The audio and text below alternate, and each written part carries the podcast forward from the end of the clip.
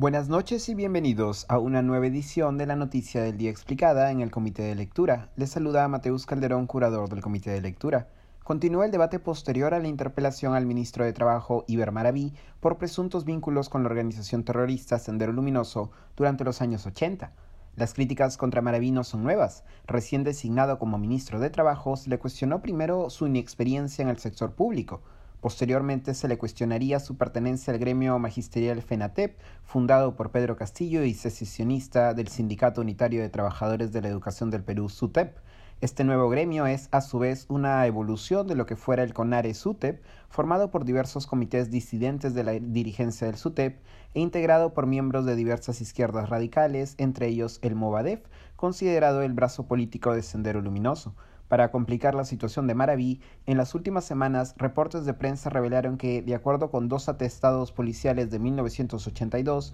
el ministro de Trabajo habría pertenecido a Sendero Luminoso y participado en atentados en Ayacucho entre marzo y julio de 1980. El ministro fue convocado para asistir hoy al Congreso a responder siete preguntas como parte del pliego interpelatorio. Las preguntas giraron en torno a la relación de Maraví con el grupo terrorista Sendero Luminoso, por un lado el conocimiento de Maraví de mandos y miembros senderistas, por otro lado su presunto vínculo orgánico a Sendero Luminoso en los 80 y su actual relación con Conare, y finalmente su sentencia por haber participado como instigador en el 2004 de hechos de violencia durante una huelga magisterial en Ayacucho. Por poco más de una hora, Maraví respondió las preguntas señalando que no conocía a los mandos senderistas mencionados, sí, no obstante, a la senderista Edith Lagos, dado que ambos eran estudiantes de la misma generación en Huamanga. El ministro indicó que los testigos que figuran en los atestados policiales que lo acusan de ser parte de Sendero Luminoso declararon luego ante un juez haber sido torturados y que sus declaraciones fueron manipuladas,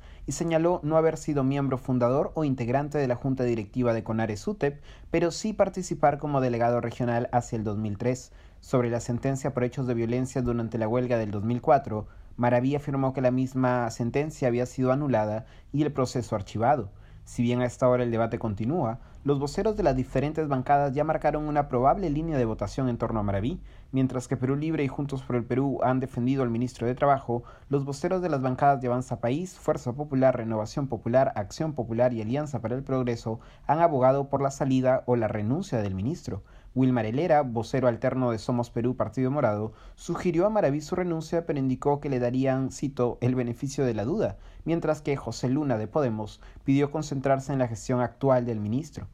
Las reacciones frente a una eventual censura del ministro Maraví han dividido una vez más al Ejecutivo. Ayer, durante una conferencia de prensa, el premier Guido Bellido indicó que el Ejecutivo estaba dispuesto a plantear una cuestión de confianza respecto de la permanencia de Maraví, lo que algunos en el legislativo interpretaron como un chantaje y una movida que acerca a Pedro Castillo a una disolución congresal. Por la noche, una comisión del Parlamento acudió a dialogar con Castillo, quien, de acuerdo con la presidenta del Congreso, Mari Carmen Alba, le aseguró que la cuestión de confianza no estaba en agenda. Hoy, a la par de un mensaje de Twitter en donde el presidente señalaba que, cito, la cuestión de confianza y la censura forman parte del equilibrio de poderes y son herramientas políticas para mantener la estabilidad democrática, es decir, sugería que sí se podría utilizar la cuestión de confianza, la vicepresidenta y actual ministra de Desarrollo e Inclusión Social, Dina Boluarte, afirmó que la declaración de Bellido sobre la cuestión de confianza no fue discutida por el Consejo de Ministros. Eso ha sido todo por hoy, volveremos mañana con más información.